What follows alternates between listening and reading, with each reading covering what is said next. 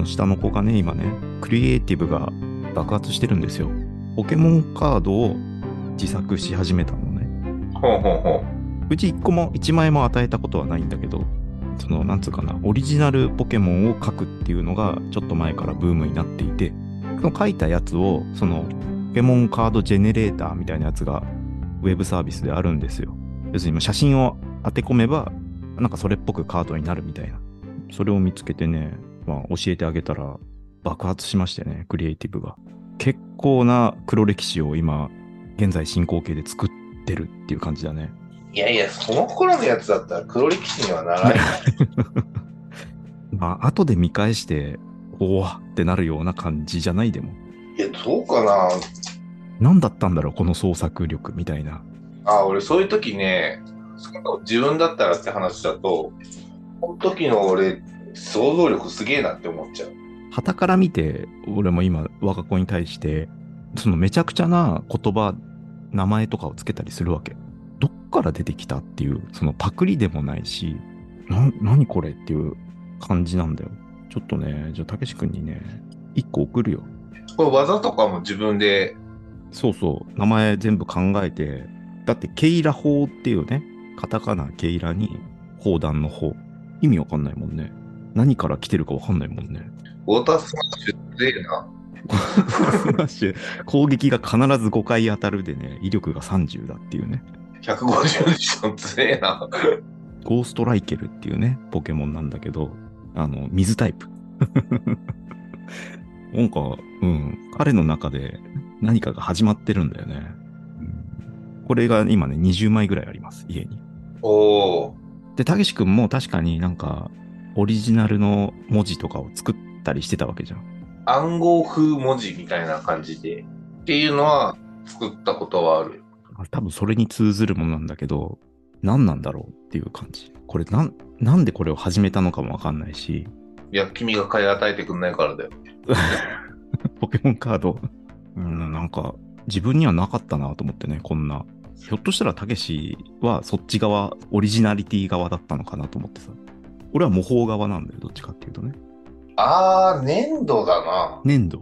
か、レゴだ。あー、レゴね。どっちかっていうと、3次元なものを作ってた。それはオリジナルなんだ。オリジナル。何？ロボットとかさ。いや、いろいろあるじゃん。そういう生き物なのか、建物なのか。いや、なんかね、作ってて、作ってたんだけど、うん、あれは何だっていうのが今わかんない。なんかの熱意があったわけでしょ？形は覚えて、レゴだからね、形は覚えてんだけど、それが何だったのかそんなわけないでしょ。なんかだと思って作ってるわけだからさ。生き物というかロボットというか、まあそういう人型なのかな。まあそういう系のものなんだけど、うん。何だったんだろう、あれ。量産してたもん。あれは何だったんだ？なんか世界観があったわけ。だそまあ、それは失われた記憶なんだろうね。何かしらの熱意を持って何か作ろうとはしてるわけだよね。そこはね、熱意はなかったのよ。手が動いてたの、勝手に。手すさびで。暇だなーっつって作ってたんだ。作ってた。から、からそういう細かいところまで練ってないわけさ。うん。一つは乗り物なのよ。覚えてんの。乗り物を作った。うん、一つが乗り物。で、あの、いわゆるレゴのに人がいるじゃん。あミニフィグね。あのあの人たちが乗るものっていう想定ではなくて。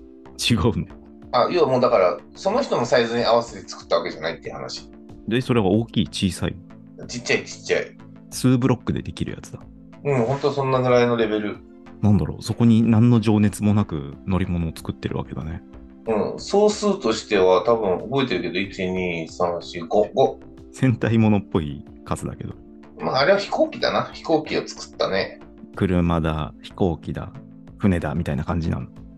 そうそう。で、あの、飛行、その乗り物の時には、コンセプトは、だからそれつがベースとなって、それをどんどん肥大化させていくみたいな。後付け乾燥パーツみたいなのを作って。なんだ、その世界観。あ世界観はね、あの、影響を受けたのはわかるんだよ。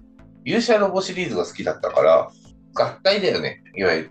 で、ロボットはあれだから、どんどん乾燥パーツとかをつけて大きくするみたいな、そんな感じ。それをロボ、あの、レゴでやってたんだ。レゴでやってたね。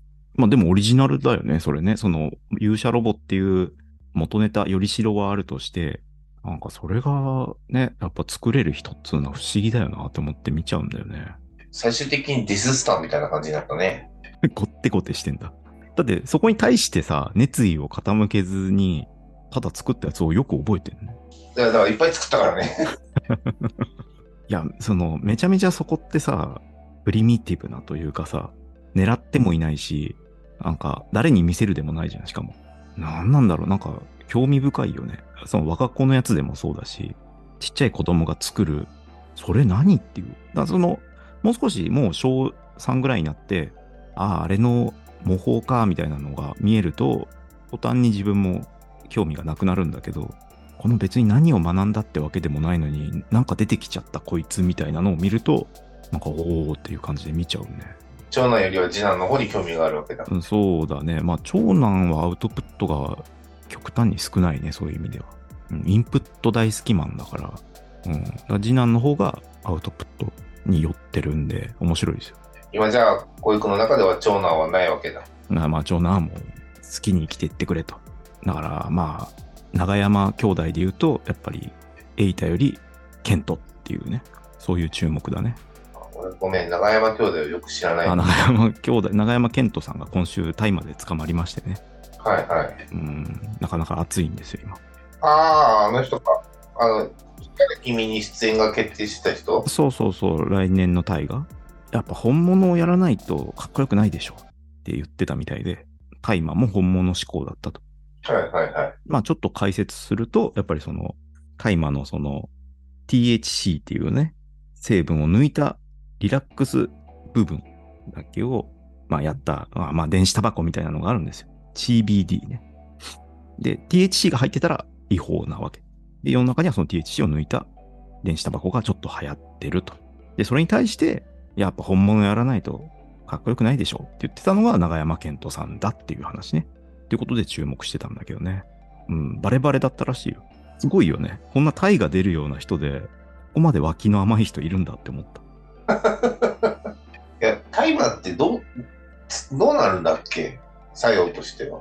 ダウナー系でしょ？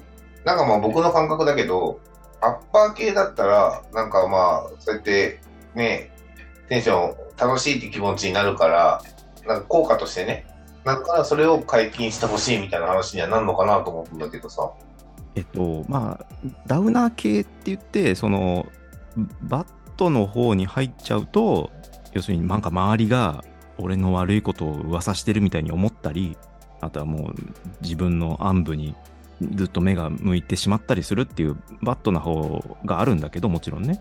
ただ同じダウナー系でもそのいい方は、なんか音楽がすごくよく聞こえたり、なんか芸術のことに対してすごく感覚が研ぎ澄まされるとか、あとは食べ物が異様にうまく感じるっていうのもあるから、多分そっちの方を求めてるんだよね。なんかまあわかるじゃん。リラックスして、なんか、あ、今日なんか音楽すごく素敵に聞こえるなとかは、多分日常の体調の中でもあると思うんだけど、だからリラックス系っていう方がいいかもね。ダウナー系っていうよりかは。ああ、なるほどね。一度もやってない人が今喋ってるけどね。いやー、小井君はやっぱ詳しいね。さすがだね。やっぱマトリに追われてるからね。マトリに追われてたけど、最近マトリも聞いてくれないからさ。定期的にね。いや、まあ、そうやって、違うな、知識をつけて、両方要領を守ってじゃないけどさ、ではそれを使うとどうなるっていうのを知っておくのは大事な話だからさ。薬薬物に限らずだよね。限らず、お薬もそうです。お薬もそうですよ。いやーまあね。何の話これ？どっから来た長山健人さんから来たのね。え、君が薬物の話したかったのかな？急にだからさ、テンション上がっちゃうからさ、俺もう薬物の話始まると。なんか、君もなんか鼻の穴を大きくしてさ、語り始めるからさ、薬の話はさ、目がパキパキになってくるからさ。